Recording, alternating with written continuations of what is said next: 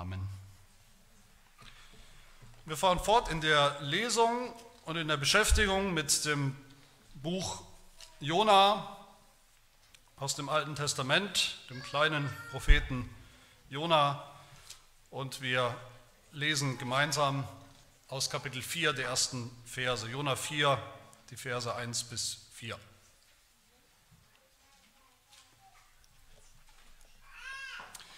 Da haben wir letztes Mal gehört, es war die Rede von der großen Umkehr in Ninive. Ninive, die Stadt, der Gott selbst durch seinen Propheten den Untergang angekündigt hat. Und dann ist die ganze Stadt umgekehrt. dann geht es weiter in Kapitel 4. Das aber missfiel Jona sehr und er wurde zornig. Und Jona betete zum Herrn und sprach, ach Herr, ist nicht das, was ich mir sagte, als ich noch in meinem Land war, dem ich auch durch die Flucht nach Tarsis zuvorkommen wollte? Denn ich wusste, dass du ein gnädiger und barmherziger Gott bist, langmütig und von großer Gnade und das Unheil reut dich. Und nun, Herr, nimm doch meine Seele von mir, denn es ist besser, ich sterbe, als, ich, als dass ich lebe. Da sprach der Herr, ist es recht, dass du so zornig bist?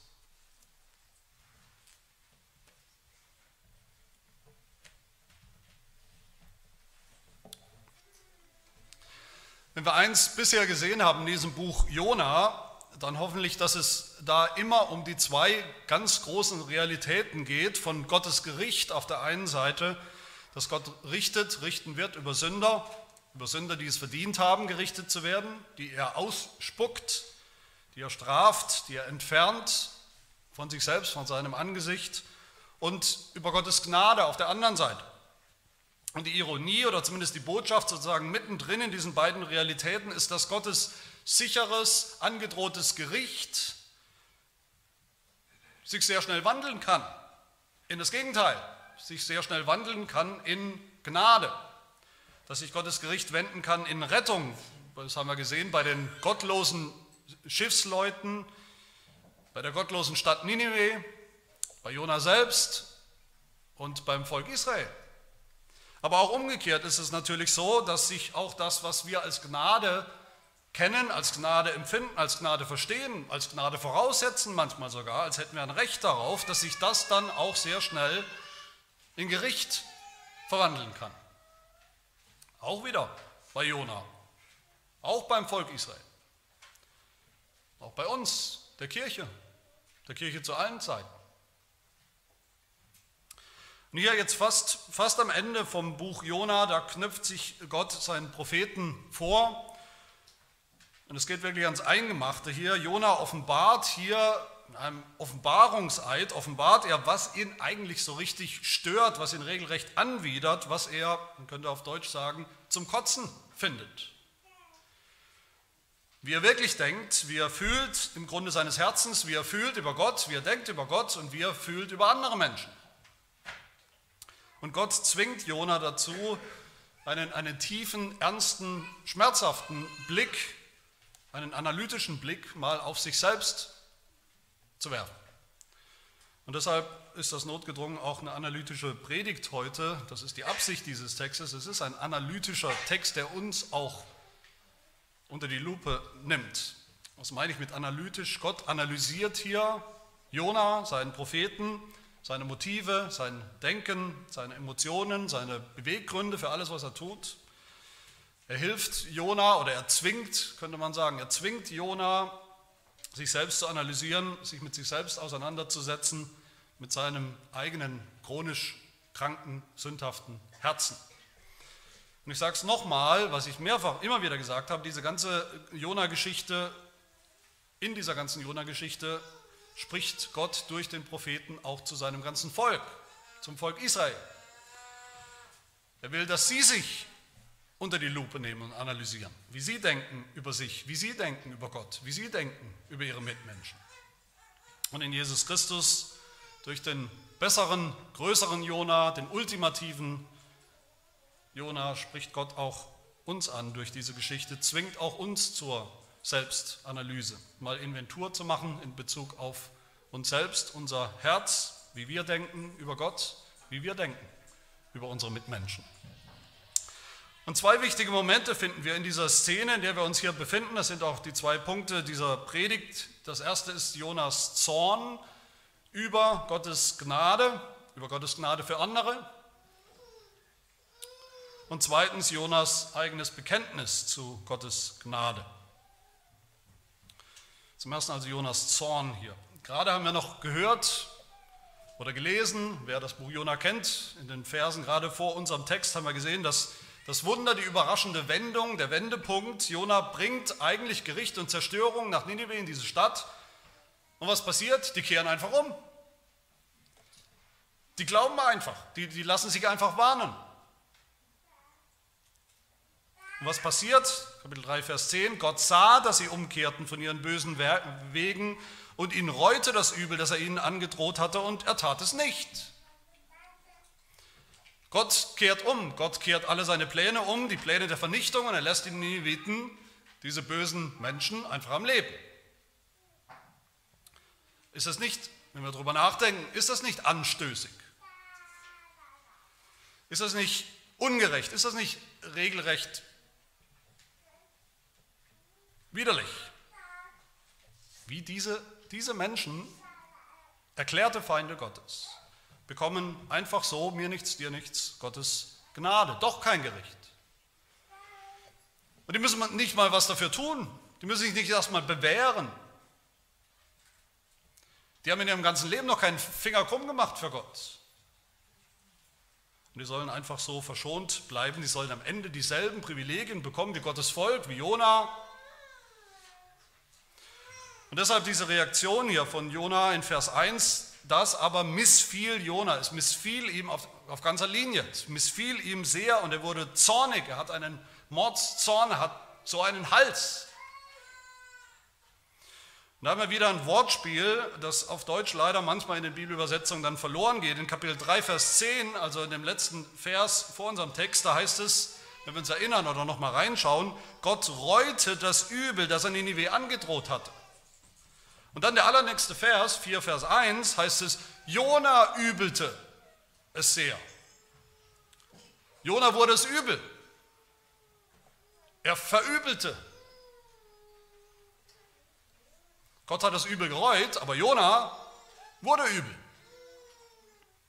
Aber warum? Aus zwei Gründen. Erstens, Jona wurde übel, weil eben die Neneviten einfach so umgekehrt sind weil sie in letzter Sekunde sozusagen umgekehrt sind, auch noch, weil sie doch noch ein, ein Schlupfloch gefunden haben vor ihrem sicheren Untergang.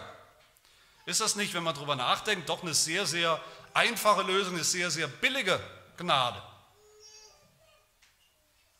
Und zweitens, Jona war übel, weil Gott bereut hat, sein eigener Gott hat bereut, ist umgekehrt, seine Pläne geändert. So geht es doch nicht. Gott kann nicht androhen, das, was ja richtig wäre, was gerecht wäre, ohne jede Zweifel, und es dann doch nicht tun. Das geht nicht. Und das reicht, das reicht dafür, dass Jona hier an dieser Stelle ausdrücklich sterben will. Vers 3. Nun Herr, wenn es so ist, nimm doch meine Seele von mir, denn es ist besser, ich sterbe, als dass ich lebe, als dass ich das noch miterleben muss, als dass ich da noch weiterleben muss in so einer Welt.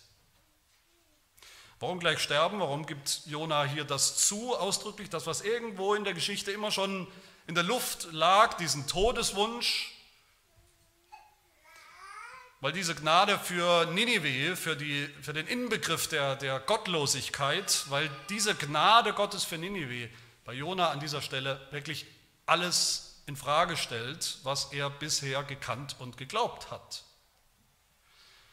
Jonas ganzes Gerecht, Gerechtigkeitsdenken, Gerechtigkeitsempfinden kommt hier ins Wanken, ins Ungleichgewicht. Ich dachte immer, hat Jonah vielleicht gedacht oder gesagt, ich dachte immer, die Bösen werden gerecht, gerichtet und die Guten werden gerettet. Und wozu die Nineviten gehören, das ist ja eindeutig klar. Und wozu ich gehöre, das sollte wohl auch klar sein.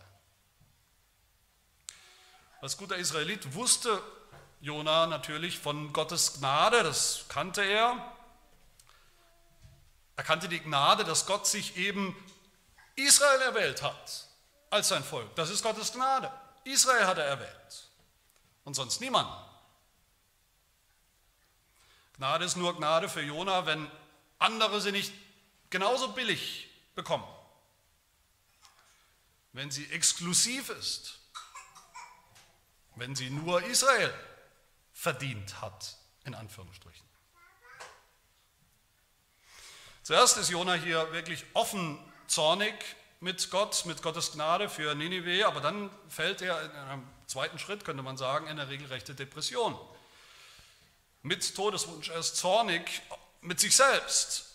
Er hat abgeschlossen mit allem, er hat abgeschlossen mit Gott, er hat abgeschlossen mit der Welt, mit dem Leben. Ich denke, diese Dynamik kennen wir vielleicht auch. Zorn gegen Gott, als gute Christen wissen wir, das ist keine gute Idee. Das darf man nicht. Man darf nicht zornig sein mit Gott als frommer Christ. Dann schlucken wir es lieber runter. Dann schlucken wir dieses Denken oder Empfinden lieber runter. Dann verinnerlichen wir eben das, was uns nicht passt an Gott oder an Gottes Handeln mit uns. Wir sind lieber still, beleidigt mit Gott, unzufrieden, deprimiert und sagen, oder denken zumindest, da mache ich nicht mehr mit. Wenn es so ist, bin ich raus. Es ist oft so, dass wenn Christen zornig sind, insgeheim vielleicht zornig sind auf Gott, mit Gott, wegen dem, was er tut, wegen dem, was er uns zumutet, dass wir eben gelernt haben, diesen Zorn runterzuschlucken, diesen Zorn zu unterdrücken. Und dann verwandelt er sich in Depression und oft in Selbstmitleid, wie hier bei Jona.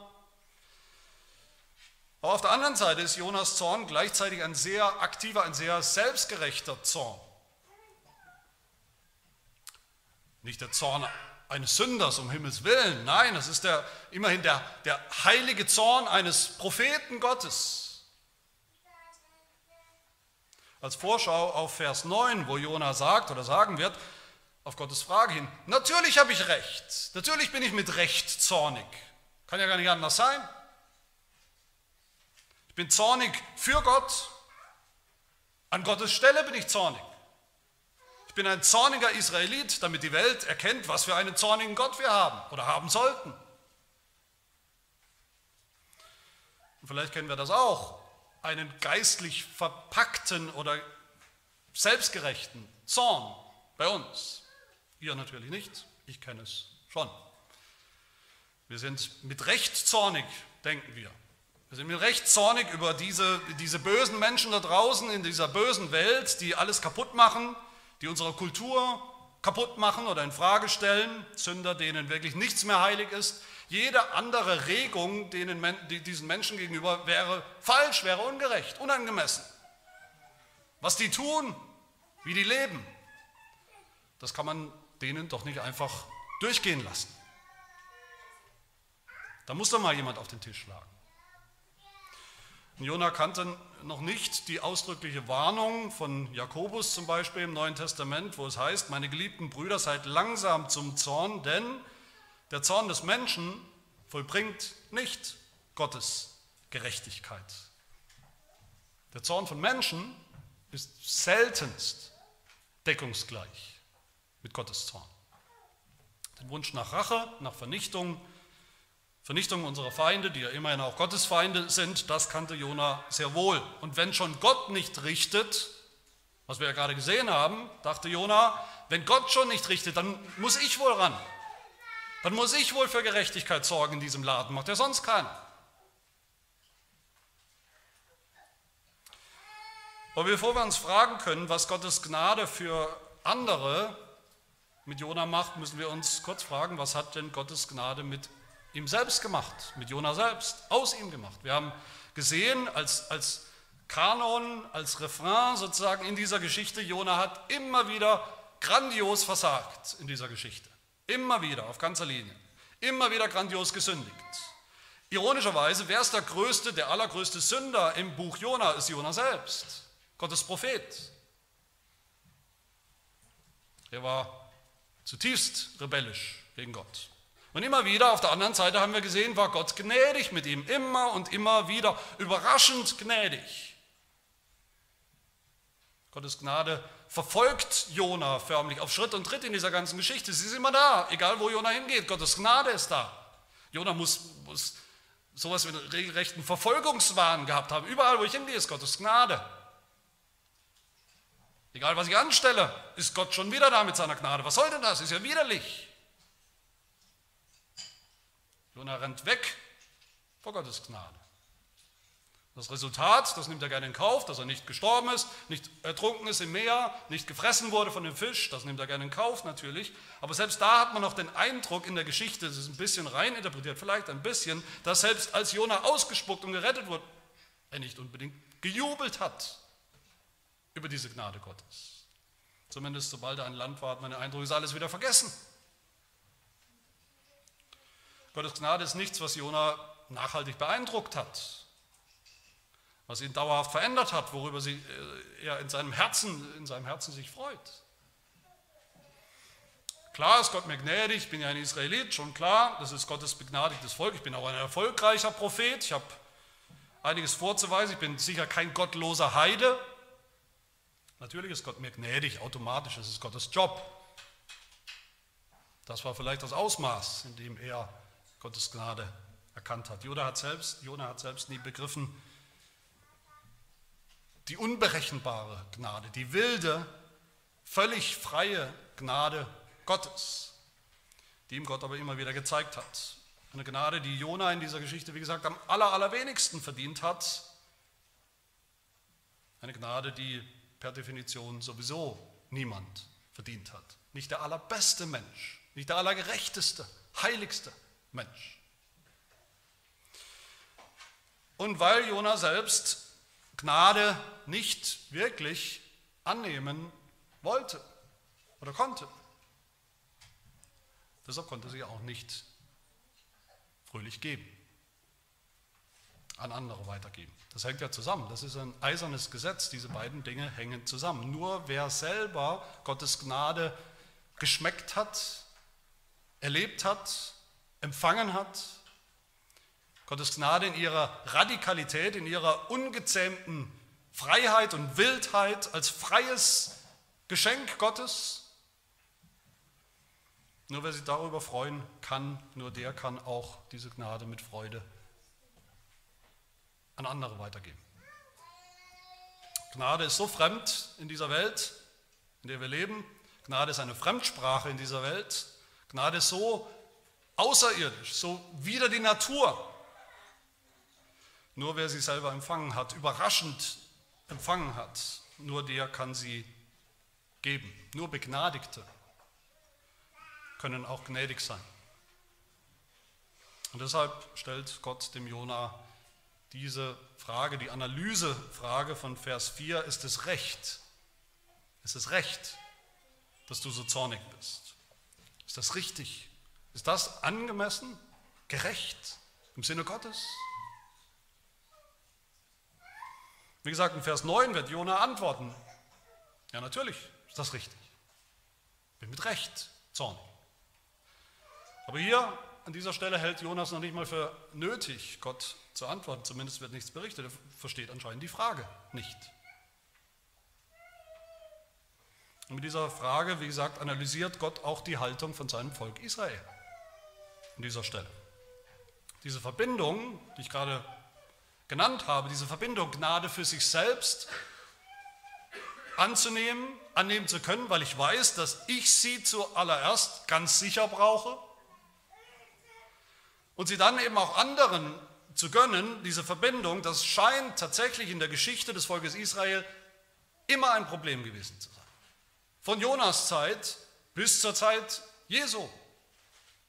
Was sehen wir, als Jesus kam, ihm ging es auch um genau dieselben Realitäten, die zwei großen Realitäten, Gottes Gericht, das kommen wird, unweigerlich kommen muss, und um Gottes Gnade. Und bei Jesus sehen wir auch die, die Ironie oder die Trage, könnte man sagen, von denen, die, wo man gemeint hat, die, haben, die, die sind sowieso begnadigt.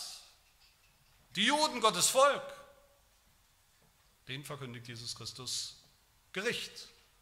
Auf der anderen Seite den Heiden, ganz stinknormalen, eindeutigen Sündern, verkündigt er Gottes Gnade.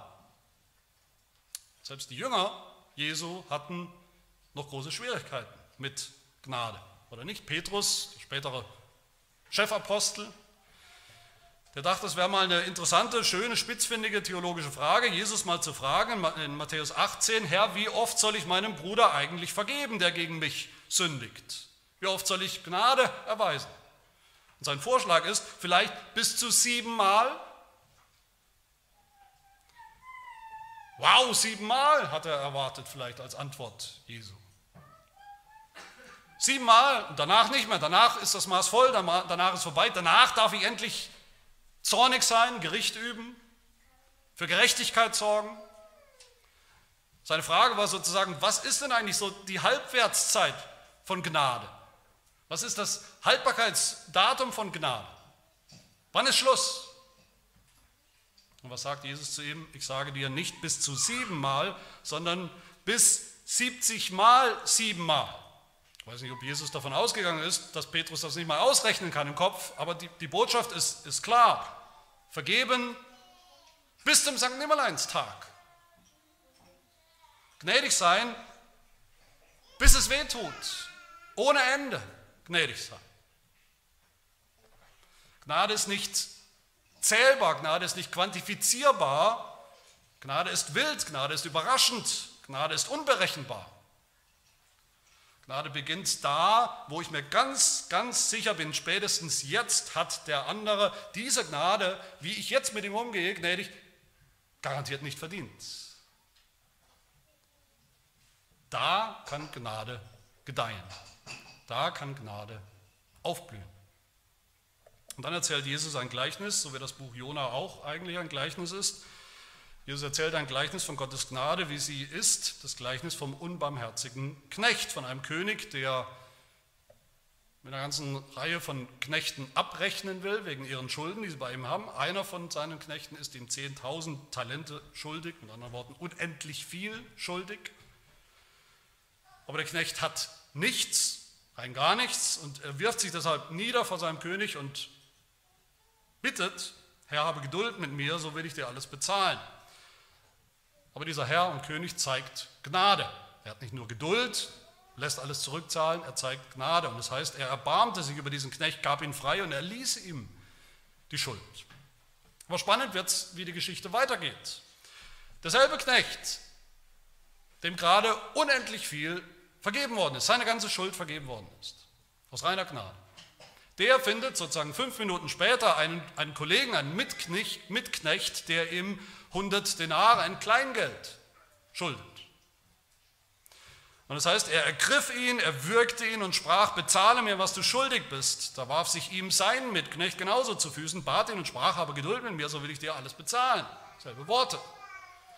Er aber wollte nicht, sondern ging hin, warf ihn ins Gefängnis, bis er bezahlt hätte, was er schuldig war. Worauf der König ihn zu sich zitiert und zu ihm sagt, mein lieber Knecht. Nein, er sagt er nicht, er sagt, du böser Knecht. Du böser Knecht, deine ganze Schuld habe ich dir erlassen, deine ganze Schuld.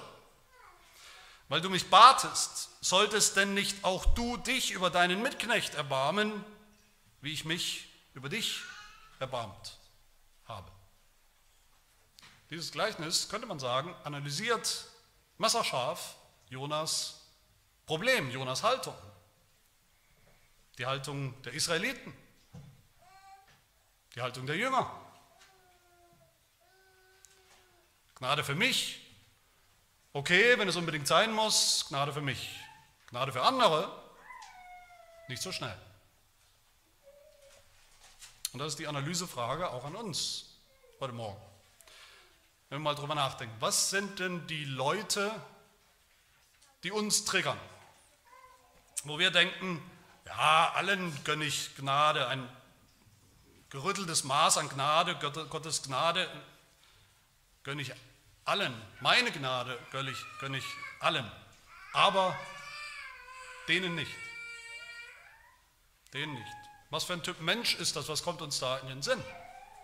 Vielleicht sind es konkrete Menschen sogar, mit denen wir schlechte Erfahrungen gemacht haben, die uns böse verletzt haben, misshandelt haben, betrogen haben, ausgenutzt haben, enttäuscht haben, sind es vielleicht Eltern oder Geschwister, die uns einmal zu viel enttäuscht haben. Wir sagen, na, siebenmal ist lange vorbei. Sind es Alkoholiker oder Menschen, die Alkohol trinken, weil wir da selbst schlimme Erfahrungen gemacht haben in der Familie? Ist es Rasse? Ist es Homosexualität? Ist es Politik? Sind es Grüne, Linke, Rechte, Rote? Und was, wenn die,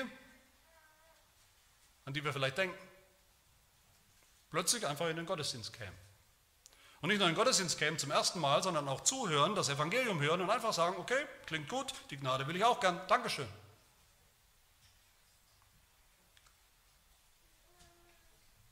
Was regt sich da in unseren Herzen? Der Gedanke, ja Moment mal, so einfach geht es dann doch nicht. Da gibt es andere, die das mehr verdient haben als die, denen gönnen, würde ich das mehr gönnen. Würden wir auf diese Menschen zugehen, würden wir eine Beziehung aufbauen, durch die sie vielleicht am Ende auch einfach so Gnade finden. Denselben Status vor Gott, dasselbe Heil bei Gott. Oder stellt euch vor, da ist auf der einen Seite ein Christ, der sich wirklich sein ganzes Leben lang bemüht hat, ordentlich zu leben, Gott zu dienen, er ist immer da in der Kirche, bemüht sich, ist beispielhaft, er hat auch, verzichtet auch auf vieles in seinem Leben.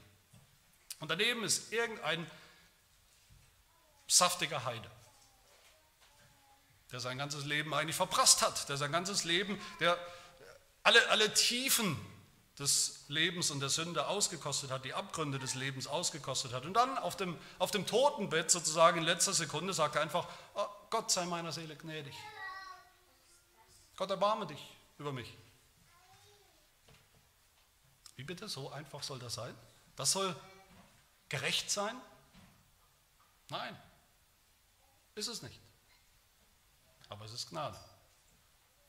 Gottes freie, wilde Gnade. Das zweite, mitten in seinem Zorn bekennt Jona sich dann zu dieser Gnade, zu Gottes Gnade, ist mein zweiter Punkt. Vers 4, ein Gebet. Jona betete zum Herrn und sprach, ach Herr, ist es nicht das, das was gerade passiert ist, die Umkehr Ninives, ist, nicht, ist es nicht das, was ich mir sagte, als ich noch zu Hause war, dem ich durch die Flucht nach Tarsis zuvorkommen wollte, denn ich wusste, dass du ein gnädiger und barmherziger Gott bist, langsam und großer Gnade und das Unheil reut dich. Das weiß Jona. Jona weiß, Jona weiß sehr viel. Jona weiß, dass Gott gnädig ist, das hat er gelernt. Jona weiß, das ist eine, eine zentrale, eine wichtige Eigenschaft Gottes, das hat er gelernt, das hat er auswendig gelernt in, in der Katechese. Gnädig, barmherzig, geduldig und von großer Güte, das kannte er in- und auswendig. So ist Gott, so steht es im Alten Testament an vielen Stellen. Und jeder Israelit weiß das. Es gehört zum Grundbekenntnis. Aber was macht Jona aus diesem Wissen? Das, was normalerweise ein Grund ist, Gott dafür zu loben, für diese Eigenschaft, dass Gott so gnädig ist, dass er Gott sei Dank so gnädig ist, das ärgert Jona das wieder den regelrecht an. Nicht, dass Gott so ist, an sich ärgert ihn, dass Gott gnädig und barmherzig ist, sondern dass Gott so gnädig und barmherzig ist zu den völlig falschen Menschen, zu völlig falschen Leuten. Jona verrät uns hier, warum überhaupt am Anfang des Buches, erinnert euch, Gott gibt ihm einen Auftrag und was macht Jona? Er haut ab, er flieht. Und Jona verrät uns hier, warum er das getan hat. Ich bin deshalb abgehauen, weil ich wusste, Gott, dass du wieder mal, zum hundertsten Mal, mit den Falschen gnädig sein wirst. Mit denen, die es sicher nicht verdient haben. Jona ist wie so ein Junge, wie so ein kleiner Junge, der mal wieder zu Mama und Papa rennt, der auch noch andere Geschwister hat, der rennt wieder zu Mama und Papa, rennt und petzt, wie wir manchmal sagen. Mein, mein Bruder hat mich wieder gehauen. Und als er es gesagt hat, rennt er weg, rennt er nach draußen, weit weg, weil er schon wieder weiß, wie es ausgeht. Er weiß schon wieder, wie es ausgeht. Mama und Papa werden dem Bruder wieder vergeben. Die machen viele Worte, die sagen auch, okay, was er falsch gemacht hat, aber am Ende geht es immer gleich aus. Sie sind wieder nur gnädig, zum tausendsten Mal widerlich. Der kommt wieder damit durch. Und es ändert sich gar nichts. Und deshalb will Jona sterben, weil er, weil er diese Eigenschaft Gottes, Gottes Gnade, eine Eigenschaft, die er selber, mit der er selber so wenig anzufangen weiß. Weil er diese Eigenschaft Gottes hier am Werk sieht bei anderen. Da kommt das an. Gottes Gnade, die ihm selbst das Retten, das Leben gerettet hat, gleich mehrfach, die aber selber nicht annehmen kann und will für sich, noch viel weniger gönnt er sie anderen. Lieber sterben, lieber sterben als einen Gott haben, der sich einfach so über Sünder, über echte Sünder erbarmt. Was für ein Gott wäre das denn? Der völlig unverdient blanke Sünder rettet. Und wenn das so wäre, was sagt das aus über mich? Ich soll dieselbe identische Gnade brauchen wie dieser echte Verbrecher? Nein, danke, dann schon lieber gleich sterben, als mir das einzugestehen, dass ich auch so bin, auch diese Gnade brauche. Ich weiß nicht, ob ihr euch das vorstellen könnt, diese Situation ja von, von Jona, dass die geistliche die geistliche Unzufriedenheit, Unzufriedenheit mit Gott, dass das so groß sein kann, dass Gläubige lieber sterben wollen, weil sie geistlich oder auch theologisch keinen Ausweg mehr sehen aus ihrem Dilemma. Ich denke schon. Vielleicht nicht unbedingt einen echten Todeswunsch, das gibt es leider auch. Geistliche Depression, die so weit geht, dass sie Gläubige in den Tod, in den Selbstmord treiben. Leider gibt es das. Dafür dürfen wir nicht die Augen verschließen. Aber selbst wenn es kein, nicht unbedingt ein echter Todeswunsch ist, viel zu viele Christen verstricken sich in Spannungen mit Gott, Unzufriedenheit mit Gott, Neid. Neid, dass andere was mit Gott erleben dass andere seine echte Gnade echt erleben. Einfach so und aufblühen. Und ich, ich erlebe das nicht. Sodass sie manchmal nur noch einen Ausweg sehen, nämlich den Glauben insgesamt hinzuwerfen. Was sowas ist wie geistlicher Selbstmord. Diese schier unerträgliche Spannung, die wir hier sehen, die Jona fast zum Zerreißen bringt, ist die Spannung zwischen der richtigen Theologie auf der einen Seite, die Jona kennt, und einer ganz anderen Praxis, einem Leben, das auch sehr gut ohne Gnade auskommt.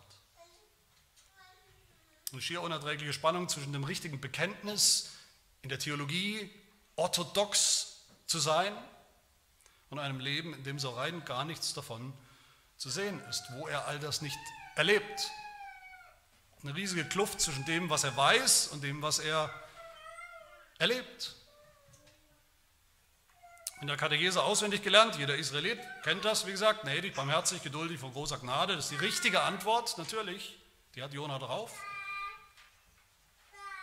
Aber ist das jemals angekommen bei Jona, bei den Israeliten? Ist das eine Eigenschaft, die sie trifft, die sie bewegt, die sie schockiert? Eine Eigenschaft, die sie selber haben wollen?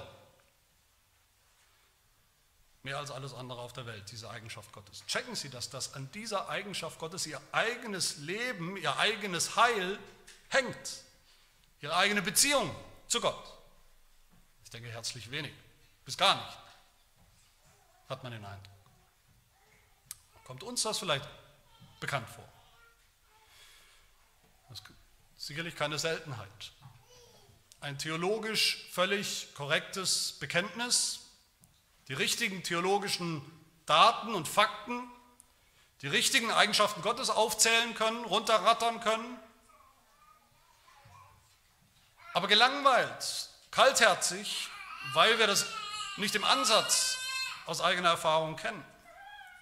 Dass Gott so ist, weil wir es nicht an, an der eigenen Haut erlebt haben, weil wir Gottes Gnade domestizieren, weil wir Gottes Gnade handsam gemacht haben, weil wir Gottes Gnade steuern wollen, quantifizieren wollen, weil wir seine Gnade auf Abstand halten, nicht an uns rankommen lassen, weil wir denken, dass wir sie nicht wirklich brauchen, nicht lebensnotwendig. Und dass wir anderen diese Gnade natürlich auch nicht hinstrecken und austeilen und geben, anbieten, weil wir eben diese Urangst in uns haben, diese Urangst, sie könnten das dann erleben, sie könnten das annehmen, einfach so. Sie könnten mehr erleben als wir selbst. So schnell wird das richtige Bekenntnis dann zu einem Lippenbekenntnis, richtige Theologie vielleicht, aber ohne Herz, das Herz am falschen Fleck, ein Herz, das nicht erfüllt, das nicht erreicht wurde jemals von dieser korrekten Theologie von Gottes Gnade. Auch dazu, zu diesem Problem erzählt Jesus ein Gleichnis, ein analytisches Gleichnis in Matthäus 20, das Gleichnis von den Arbeitern im Weinberg, die Geschichte von einem Weinbergbesitzer, der Arbeiter einstellt, Wer will sozusagen, wird eingestellt, manche gleich früh morgens, andere mittags und andere, hat man Eindruck, fünf Minuten bevor die Schicht zu Ende ist, vor Feierabend. Und abends bezahlt er allen ihren Lohn. Und wen bezahlt er zuerst? Die, die am allerwenigsten gearbeitet haben. Fast nichts. Und noch ein größerer Skandal, er bezahlt allen genau gleich viel. Egal wie lange sie gearbeitet haben und wie viel. Und da geht es los mit den Klagen, mit dem Schreien. Ungerecht, kann doch nicht sein, kann man doch nicht tun, wir haben viel mehr verdient. Das kann man alles genau ausrechnen, wer wie viel verdient hätte. Aber der Besitzer, der Chef erinnert sie und sagt, Freund, ich tue dir gar nicht Unrecht, ich zahle jedem einen Dinar, nimm das deine und geh hin. Ich will aber dem Letzten so viel geben wie dir. Oder habe ich nicht Macht, mit dem meinen zu tun, was ich will? Blickst du darum neidisch, weil ich gütig bin? Blickst du neidisch, weil ich gütig bin? Das ist Jonas Problem. Und viel zu oft auch unser Problem. Und der Punkt, Jesu Punkt in dem Gleichnis ist, es gibt nur eine Gnade. Es gibt nur eine ganze Gnade, keine halbe Gnade. Es gibt nur einen Dinar. Wen Gott begnadigt, den begnadigt er ganz, egal wie spät er gekommen ist. Der Punkt ist aber auch, wen das stört, wer das für ungerecht hält, das zeigt in letzter Analyse, dass er selber diese Gnade noch nicht kennt und nicht erlebt hat. Nur der ist neidisch, wenn Gott anderen Gnade schenkt, der sie selber nie erlebt hat, der sie selber noch nicht erlebt hat.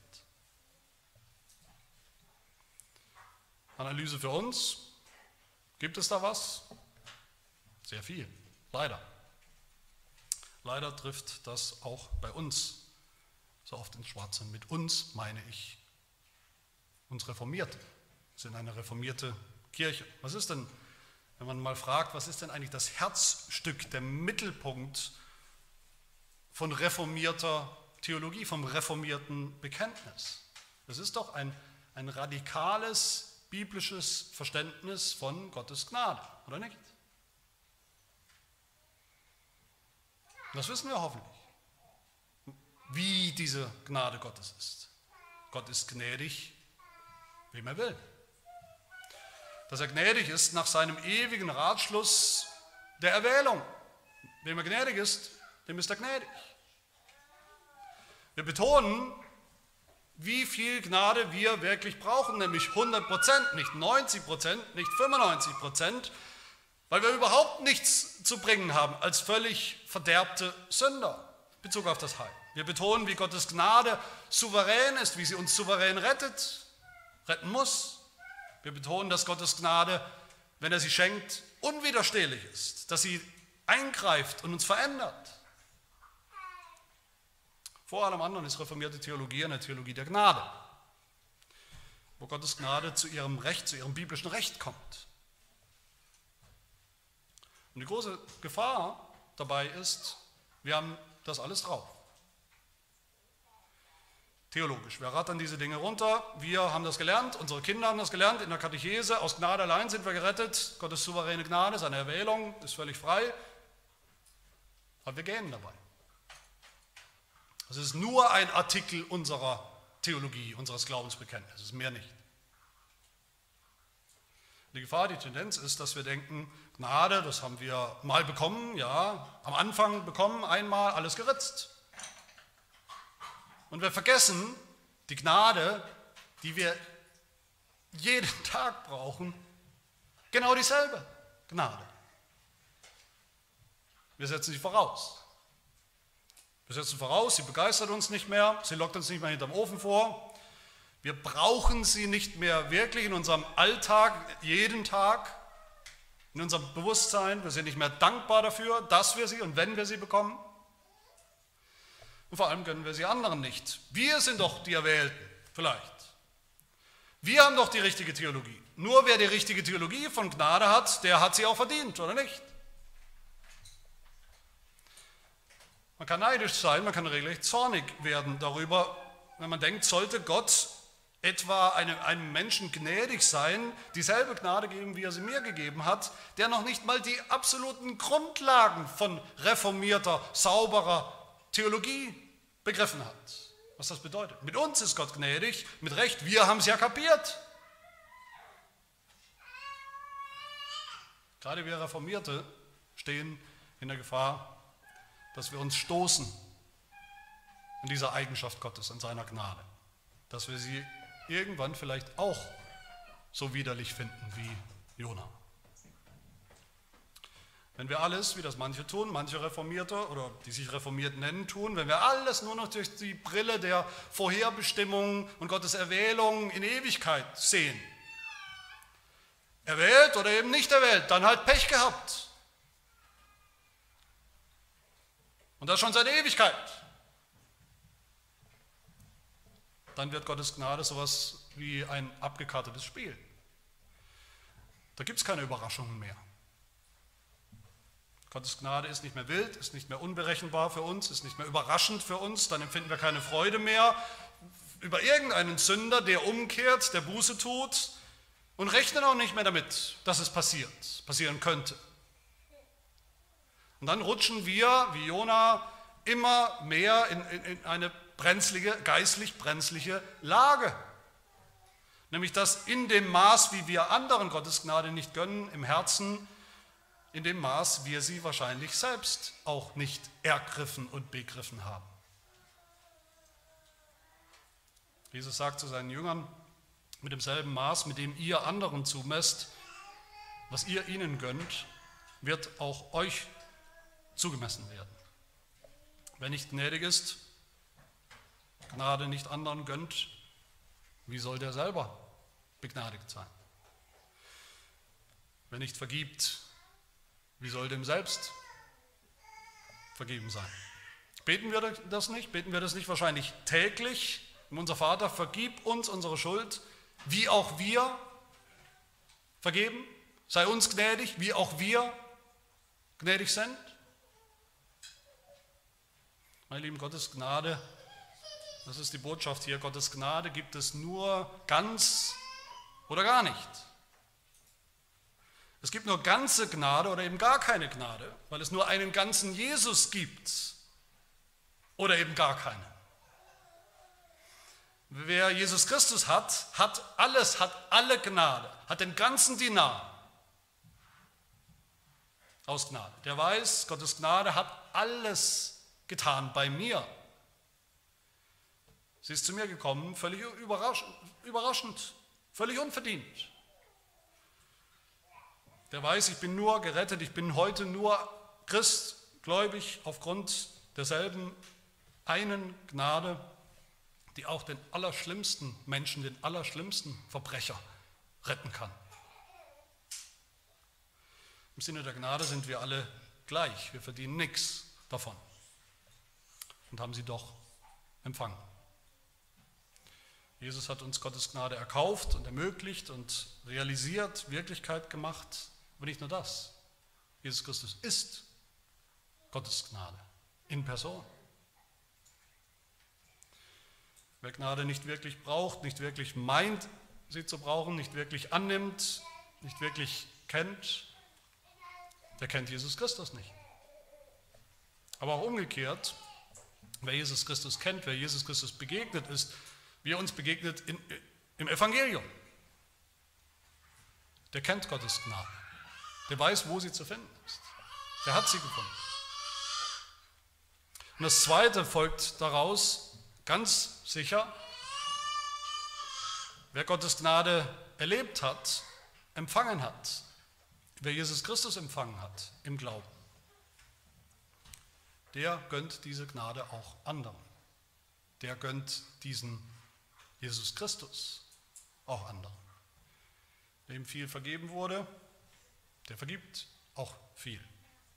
Wer viel geliebt wurde von Gottes Liebe, der liebt auch viel. Wer viel Gnade empfangen hat, der ist gnädig. Und immer gnädiger mit anderen Mitsündern. Wie tragisch, sage ich nochmal an uns, wie tragisch, wenn wir vielleicht die Gelegenheit haben, wenn wir Gelegenheiten haben, Beziehungen haben zu Ungläubigen.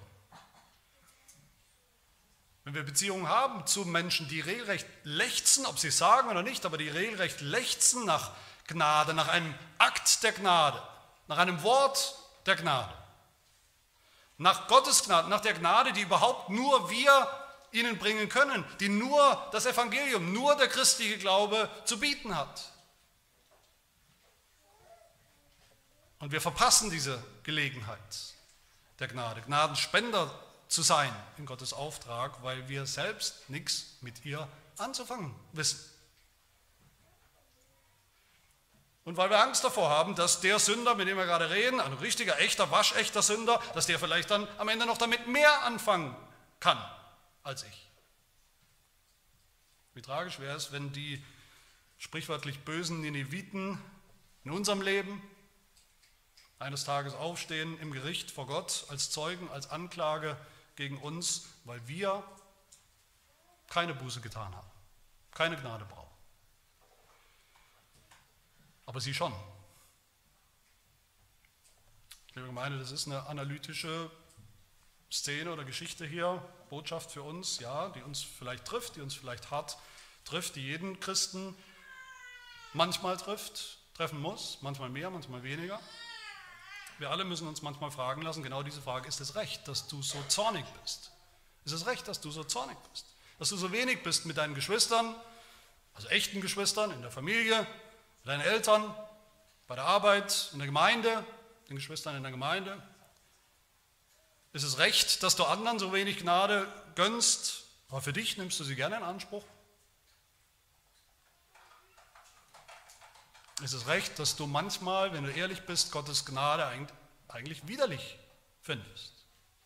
Für manche. Aber meine Lieben, wir brauchen hier trotzdem keine Angst und Panik zu haben, dass wir deshalb, wenn wir so sind, manchmal oder sogar oft so sind, noch so sind, dass wir deshalb gleich verloren gehen. Nein, hier ist gute Nachricht. Gute Nachricht für alle, die hier an dieser Stelle eben auch oft, zu oft selber ungnädig sind. Ja, das ist eine Sünde. Das ist tragisch, wenn Christen so sind. Es ist tragisch, wenn Reformierte so sind. Und das sollten wir erkennen mit ehrlichem Blick auf uns selbst, auf unser eigenes Herz, das sollte uns schockieren, dass wir das Potenzial haben, nicht das Potenzial, tatsächlich manchmal so sind. Und dafür sollten wir Buße tun. Aber auch für diese Sünde gibt es Gnade. Nicht nur siebenmal. Auch für sie gibt es Vergebung. Wir wissen doch hoffentlich am allerbesten aus der Katechese, dass Gott immer noch gnädig und barmherzig ist, geduldig und von großer Güte, diese Eigenschaft. Wir wissen doch, Gottes Gnade hat einen Namen. Sie heißt Jesus Christus. Wer ihn hat im Glauben, wer Jesus hat im einfachen Vertrauen auf ihn, der hat alle Gnade. Die ganze Gnade. Der hat alle Gnade, die er jemals braucht in seinem Leben. Solange wir uns an Jesus festhalten im Glauben, im Vertrauen, geht Gottes Gnade für uns niemals aus. Geht Gottes Gnade niemals die Luft aus fallen wir nicht aus Gottes Gnade heraus. Gerade weil Gottes Gnade 100% auf ganzer Linie unverdient ist, können wir sie uns auch nicht sichern, uns festhalten durch unser eigenes Tun, durch unseren eigenen Verdienst. In Jesus haben wir, Römer 5, im Glauben Zugang erlangt zu der Gnade, in der wir stehen. Es ist eine Gnade, in der wir stehen, feststehen, sicher stehen vor Gott. Gott sei Dank. Aber es ist auch eine Gnade, die uns verändert, die uns tief verändert, dass wir nicht stehen, nur stehen oder stehen bleiben sogar in dieser Gnade, wir für uns, wir stehen in dieser Gnade, der Rest interessiert mich nicht, sondern dass wir auch zu Gnadenbringern oder Gnadenspendern, zu gnädigen Menschen werden. Mehr und mehr, mit Rückschlägen, mit Sünden, aber doch mehr und mehr. Zu gnädigen Menschen im Leben von anderen ihnen das zu bringen, was sie nur bei diesem gnädigen Gott, dessen Eigenschaft das ist, gnädig zu sein, finden und nur bei seinem Sohn, unserem Herrn Jesus Christus, Gottes Gnade in Person. Möge das so sein, möge das immer mehr so sein. Amen. Wir beten. Gott, du bist wahrhaftig ein gnädiger, barmherziger Gott, langmütig, von großer Gnade und sogar das Unheil, das Gericht, die Vernichtung, die du angedroht hast, mit Recht, gerechter Weise über Sünder, über uns, reut dich.